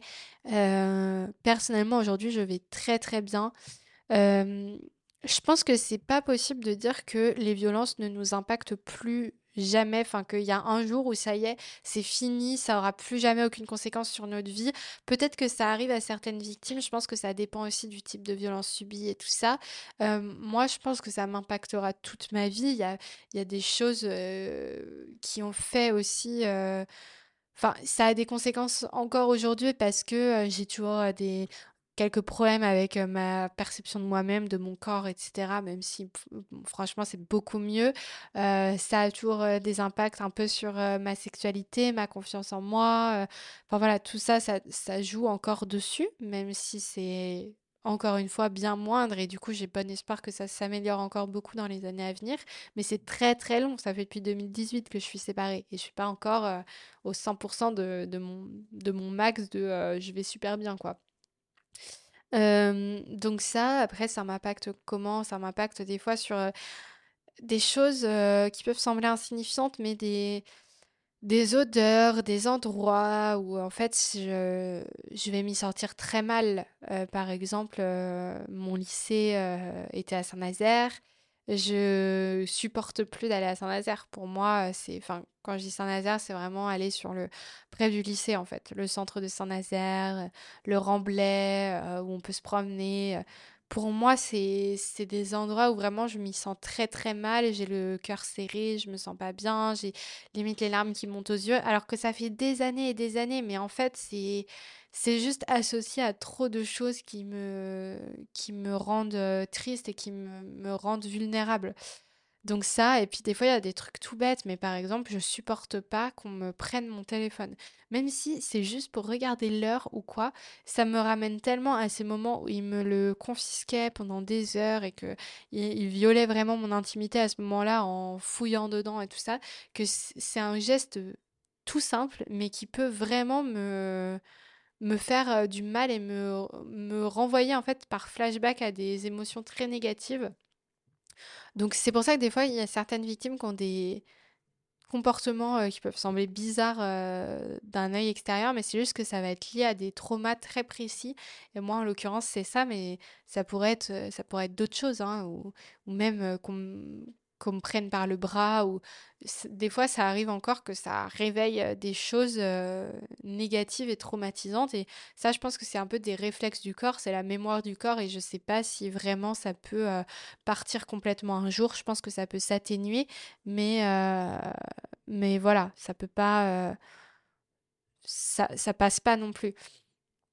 Mais en tout cas, on sur tous les autres sujets, je m'en suis remise, je franchement, moi je je pense qu'aujourd'hui, j'ai jamais été aussi heureuse dans ma vie que maintenant. Je suis très épanouie, j'ai fini mes études, j'ai fait des études qui me plaisaient. Ça fait, 5 ans et demi que je suis en couple avec, une personne incroyable, que que j'aime énormément, avec qui, je m'épanouis vraiment dans une, dans une relation qui me rend tellement heureuse, avec qui je peux réaliser plein de choses, avec qui je voyage, qui est pas seulement mon, enfin qui est vraiment pas seulement mon copain, mais mon partenaire de vie. En fait, on fait plein de projets à deux, on, travaille ensemble, on a cofondé notre, notre agence de communication ensemble. Enfin, voilà, c'est incroyable en vrai. Je suis très très reconnaissante d'avoir cette relation-là parce qu'elle est vraiment magnifique et euh, euh, c'est quelque chose qui me semblait impossible il y a quelques années en arrière quand j'étais avec mon ex et que je vivais ça. Euh, si on m'avait montré un, ce que je vis actuellement, j'aurais même pas cru. Je me serais dit, mais c'est pas possible, je mérite pas d'être autant heureuse, etc. Donc je suis, je suis très reconnaissante, même s'il y a des choses qui sont encore compliquées des fois. Je sais que j'ai beaucoup, beaucoup de chance dans ma vie. J'ai réussi à me faire des amis. Ça paraît, c'était pas gagné. Après la quand j'ai commencé la fac, du coup, après ces années de lycée catastrophiques, j'avais aucune confiance en moi, j'étais mal à l'aise avec tout le monde, j'arrivais pas à parler aux gens, j'étais complètement stressée, je réfléchissais à tout ce que je disais. Enfin, franchement, c'était, horrible pour moi les interactions sociales et aujourd'hui ça va mieux, même si je suis pas toujours euh, la personne la plus à l'aise. Euh, je suis un peu timide des fois avec euh, les gens que je connais pas forcément et j'ai du mal à tisser des liens. Mais par contre, les, les amis que j'ai, je les aime énormément et je sais que j'ai beaucoup beaucoup de chance d'avoir des personnes aussi exceptionnelles qui m'entourent. Et encore une fois, si on m'avait dit ça il y a six ans, j'aurais, j'y aurais jamais cru. J'aurais jamais cru que, que, que c'était possible. Donc, euh, donc oui, on peut, euh, on peut s'en remettre. En tout cas, euh, même si ça laisse une trace, on, on peut faire plein de choses avec. Et je pense que d'une certaine manière aussi, ça nous, ça nous construit. Enfin, moi, ça a aussi construit celle que, celle que je suis aujourd'hui. franchement, des fois, on m'a déjà posé la question de est-ce que tu préférerais ne jamais les avoir vécus ou est-ce que tu préfères quand même bah, avoir vécu ça et en être aujourd'hui euh, là où tu en es dans ta vie, en avoir fait aussi euh, quelque chose de positif entre gros guillemets? Parce qu'au moins bah, maintenant je sensibilise, je suis hyper engagée. Peut-être que j'aurais pas été comme ça si j'avais pas vécu ça. Mais je sais pas parce qu'en même temps j'ai toujours eu ça quand même en moi et je pense que enfin j'étais déjà comme ça quand j'étais petite et je pense que même si j'avais pas vécu ça, j'aurais j'aurais milité, j'aurais été engagée, j'aurais fait plein de choses. Donc je je sais pas. En vrai, c'est une c'est une bonne question qui mérite euh, réflexion, mais je pense quand même que j'aurais préféré ne pas avoir vécu ça. Parce que en fait, c'est toujours facile après, avec le recul, de se dire, bon, bah voilà, c'était c'était trois ans dans ta vie. En vrai, moi, j'en compte plutôt cinq parce qu'on s'est rencontrés en quatrième. Donc, en vrai, de mes 13 ans à mes 18 ans, ça m'a ça m'a quand même un peu pourri la vie, enfin complètement même. Donc voilà, on peut se dire avec le recul, bon, c'était juste une période dans ta vie, maintenant tu vas super bien, c'est cool, t'es heureuse et tout ça. Mais c'est un peu facile de dire ça avec le recul, mais pour rien au monde, en fait, je voudrais retourner à ce que j'ai vécu à l'époque. Et je souhaiterais à personne, même aux personnes que je déteste le plus, je leur souhaiterais jamais de vivre ça. C'est vraiment horrible. Et, euh, et du coup, euh, bon, euh, je sais qu'il y a un peu ce truc de ceux qui ne te tuent pas ne, ne non, attendez, je suis trop nulle en expression. Ce qui ne te tue pas te rend plus fort. C'est peut-être vrai d'une certaine, enfin, d'une certaine manière, oui, mais d'une autre manière, j'aurais quand même préféré ne jamais vivre ça. Peut-être que si j'avais jamais vécu ça, j'aurais jamais après euh, eu cette relation que j'ai avec mon copain. Peut-être que, tout aurait été différent, j'en sais rien. Mais, euh, quand même, je me dis que euh, ça a été trop de souffrance pendant toutes ces années. Donc, certes, là, actuellement, ma vie, je veux pas la changer. Je l'aime comme elle est et je suis très, très, très heureuse et très, très, très épanouie. Mais si je pouvais quand même éviter cette période-là, bah oui, je l'é- je l'éviterais. Ça, c'est sûr et certain. Et je, me demande à quoi aurait ressemblé mon adolescence si j'avais eu euh, l'opportunité, en fait, de la vivre euh, autrement et différemment. Et peut-être que on n'en sait rien, hein, si on faisait un monde parallèle où je vivais pas ça, peut-être que ma vie à 23 ans serait bien moins épanouissante que celle que je vis actuellement, je sais pas, on peut pas savoir, mais en tout cas, je ne voudrais pas du tout revivre ça, euh, c'est certain. Euh, et sinon, il y a aussi une personne qui m'a demandé à partir de combien de temps j'ai réussi à en parler et à réaliser ce qui m'était arrivé. Bah ça, du coup, je l'ai déjà un petit peu dit, mais euh, c'était vraiment l'année après, disons dans l'année après la rupture où j'ai commencé à en parler un petit peu. Et puis après, ça, ça a fait un peu effet boule de neige. Petit à petit, j'ai réussi à plus m'ouvrir. Et j'en ai parlé du coup à mes parents euh, un peu plus de deux ans après la rupture. Donc ça a quand même, euh, ça a quand même mis du temps. Et une autre personne euh, qui me demande comment as-tu dépassé la peur des autres après tant de violence? J'ai cette peur-là, je suis bloquée. Ben, en vrai, ça n'a pas été facile, mais je pense que c'est vraiment le temps, moi, qui m'a aidée et aussi le fait de comprendre que c'était pas de ma faute. C'est vraiment un point très, très important euh, quand on a été victime de violence, c'est comprendre que c'est pas de sa faute à soi. Et c'est difficile dans notre société où on passe notre temps à culpabiliser les victimes.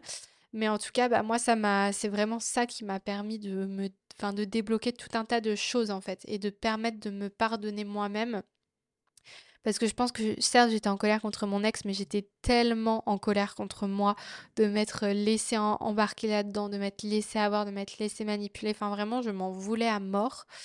Euh, et en fait, c'est pas sain d'être dans une bataille contre soi-même.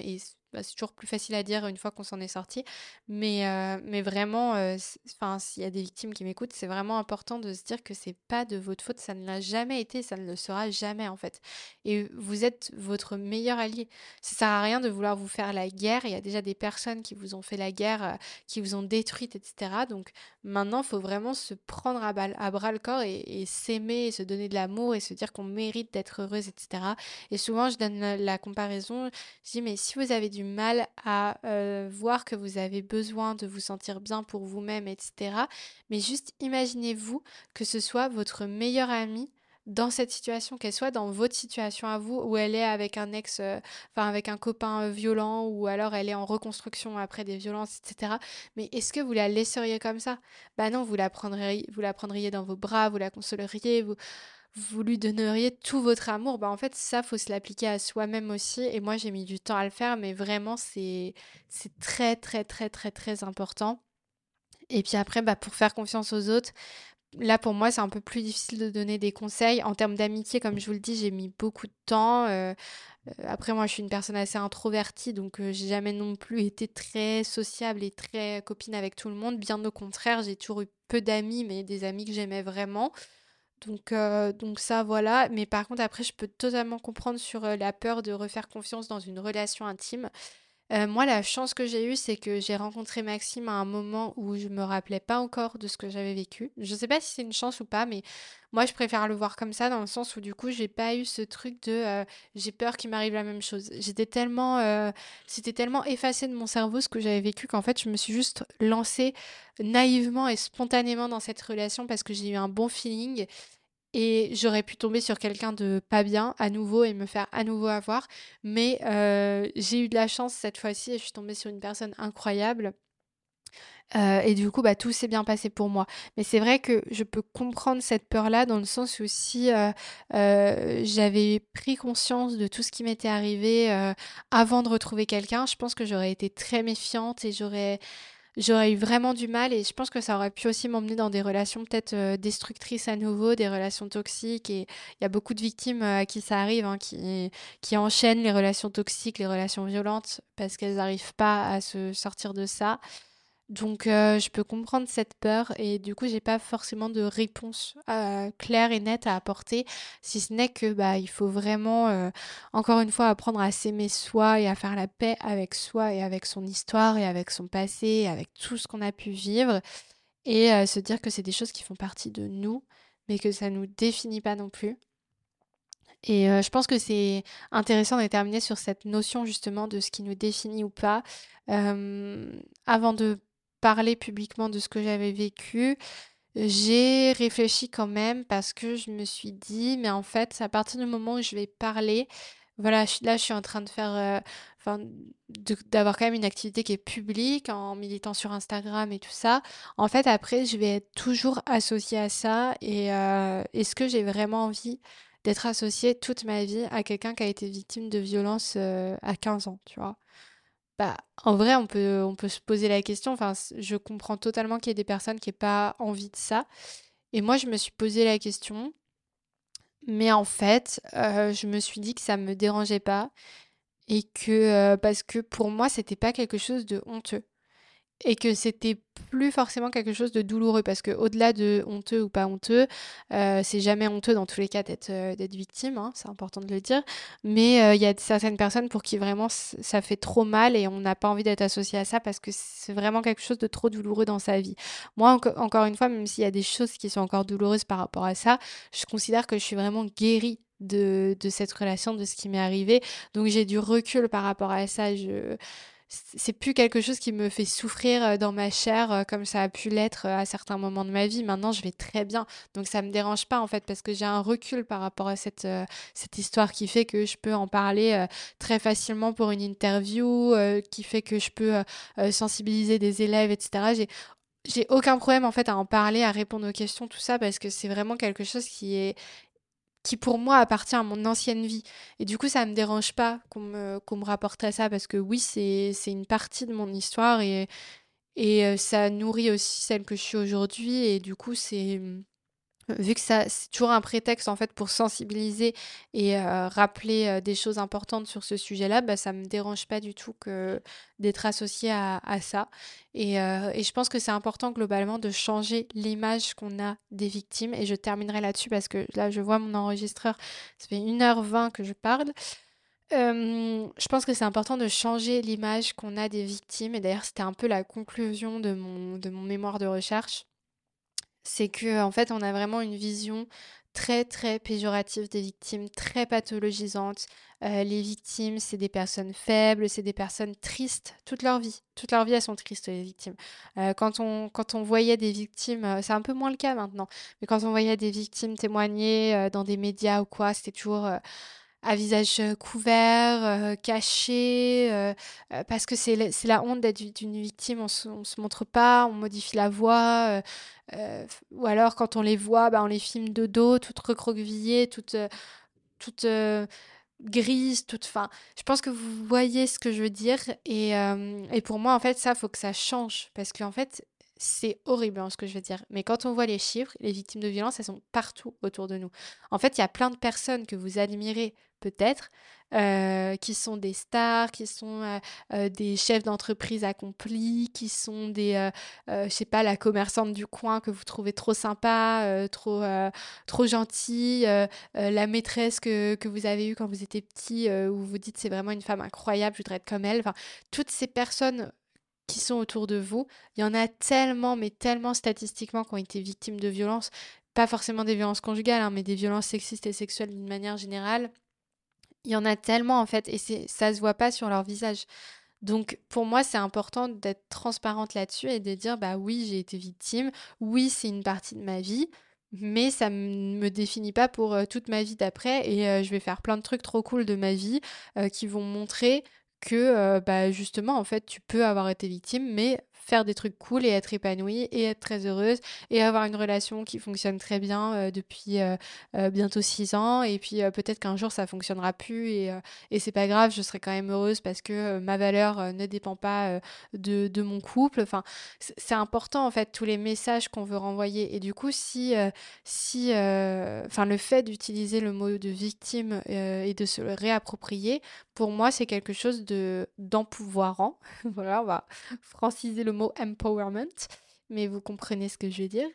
Et du coup, j'ai pas, j'ai aucun problème à, à, réutiliser ce mot et à me l'approprier. Et je pense qu'il est grand temps de changer notre vision des, des victimes dans la, dans la société.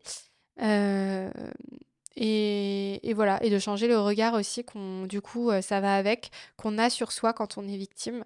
Parce que je pense que plus on montrera euh, des personnes euh, qui ont été victimes de violences, mais qui ont fait des, des trucs super après, ou qui juste ont réussi à être épanouies et à vivre leur vie très bien, plus on montrera ça, plus les personnes victimes qui sont dans une situation compliquée ou qui viennent d'en sortir et qui ont du mal à se reconstruire, bah, plus elles pourront s'appuyer sur ces modèles-là et se dire, mais en fait, une vie positive et heureuse après, c'est totalement possible.